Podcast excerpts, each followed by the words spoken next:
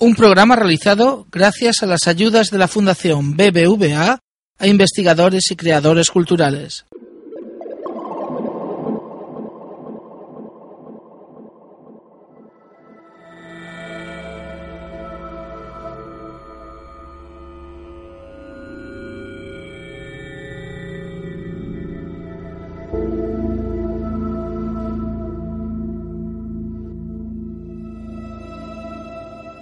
Hoy no hay enlaces.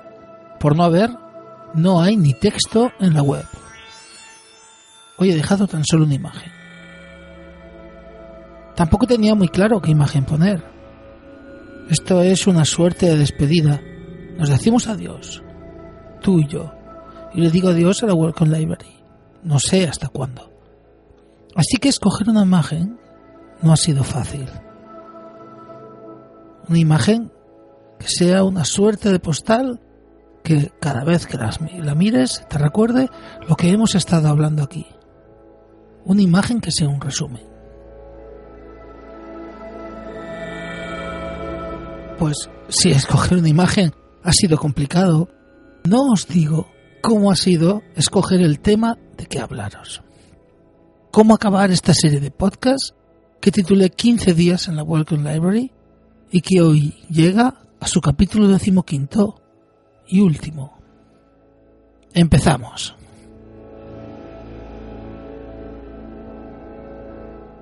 Había varias formas de terminar esta serie y las he ido barajando todas. Pero yo os prometí que lo haríamos proponiendo una crítica al modelo del Wall Contrast. Como os lo prometí, es lo que toca. Pero antes, hagamos un pequeño repaso a lo que hemos estado hablando estos 15 días. Empezamos, si os acordáis, hablando de un pequeño terremoto que tuvo lugar precisamente aquí, hace unos 10 años más o menos. En 2005, Roger Cutter proclamaba el fin de la historia social de la medicina. Este anuncio no hubiera sido tan sonado si no lo hubiera hecho desde este mismo edificio, que era el corazón de la historia social de la medicina, tanto por el prestigio de las investigaciones y los investigadores que se desarrollaban que desarrollaban su tarea en el centro, como tal y como supimos más tarde, la cantidad de dinero que bombeaba desde aquí para lograr que la historia de la medicina se convirtiera en una disciplina fuerte, firmemente instalada en la Universidad Británica. Coincidiendo en el tiempo con esta crisis teórica, se fundaba la Wellcome Collection en 2007 y en 2010 se anunciaba el cierre del Wellcome Center for the History of Medicine at UCL.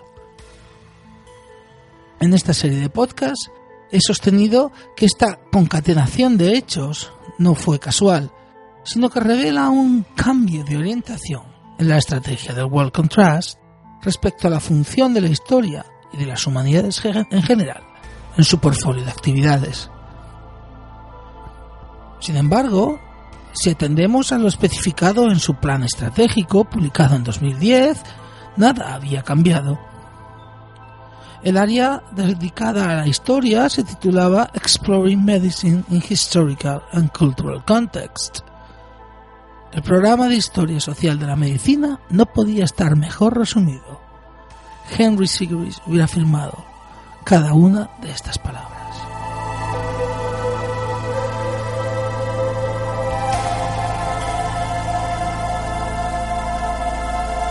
En 2012, dos años más tarde, se iniciaba la reforma de la sede, en la que se invierten 17 millones de libras.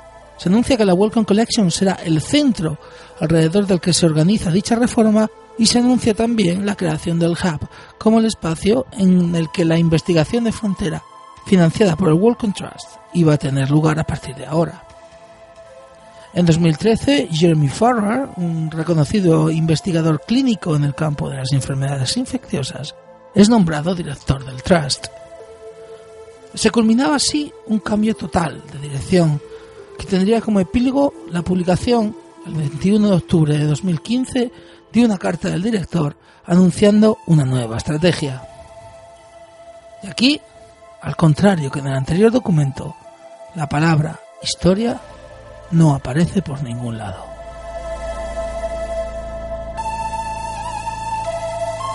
El World Contrast es una fundación global sin ánimo de lucro dedicada a la mejora de la salud, apoyando a las mentes más brillantes en ciencias, humanidades y ciencias sociales y public engagement. Esta es la nueva definición que el, que el World Contrast ofrece de sí mismo.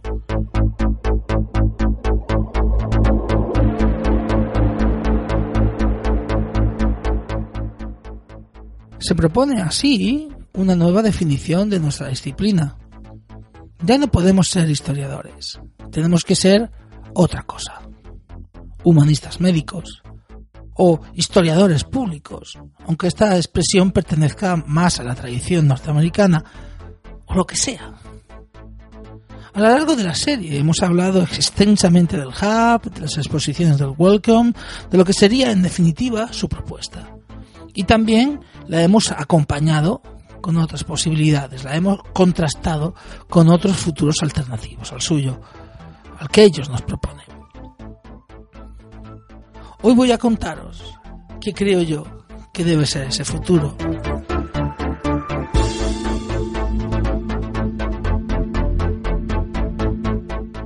Aunque la verdad es que, como os podéis imaginar, no tengo ni idea de si estoy o no estoy en lo correcto, pero en realidad da igual. Posiblemente en un momento u otro lo veremos. Pero si yo tuviera que apostar, ¿qué leches? Como tengo que apostar mi futura carrera, lo haré a la opción que creo ganadora. Y esta opción es la del Welcome Trust, sin lugar a dudas.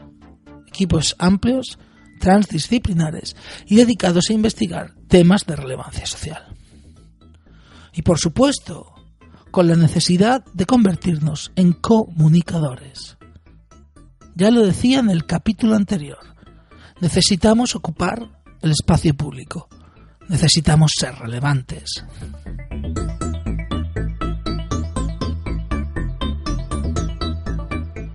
Esta apuesta, sin embargo, no es ciega. Hay elementos en el proyecto del World Contrast que no me gustan, que no me convencen y ciertamente existen problemas para trasladarlos a este país nuestro, aunque no tantos como podríamos pensar en primera instancia. Pero no se trata esta vez de temas estratégicos, de temas estructurales o infraestructurales, es algo más profundo. Creo que a veces la propuesta del Welcome Trust nos hace, les hace, caer en cierta autocomplacencia sus exposiciones están abiertas a todo el mundo, como lo están las actividades del Reading Room o las puertas de la biblioteca. Pero siempre hay algo, alguien que se queda por debajo del radar, que no aparece en la foto. No encuentro nada en el modelo de la Welcome Collection que plantee una respuesta a esto. Una respuesta que debe ser política, Llámalo hacer visible, llámalo promesa de emancipación, llámalo como quieras. Pero en la propuesta del World Contrast, yo no lo veo. Permitidme terminar esta serie contándoos otra historia.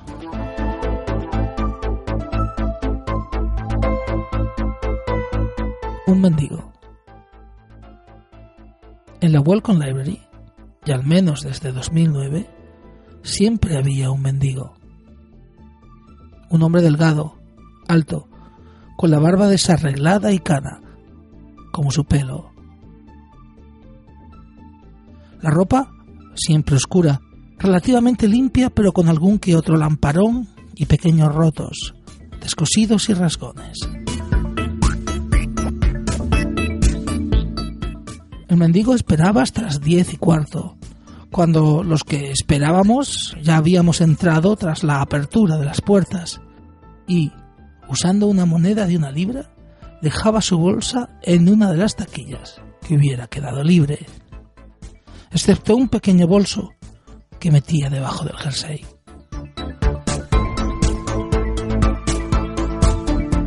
Se sentaba a leer el periódico, iba al baño, bebía agua dormitaba en los sillones que había repartidos por la biblioteca.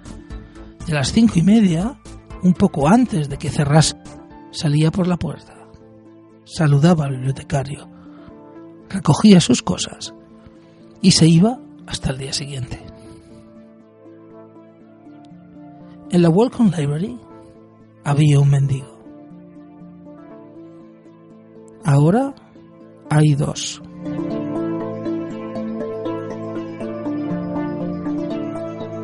Acaba aquí 15 días en la Welcome Library. Si tenéis más ganas de podcast sobre nuevas humanidades, historia de la medicina y muchos otros asuntos, en septiembre vuelve Humanidad Caníbal.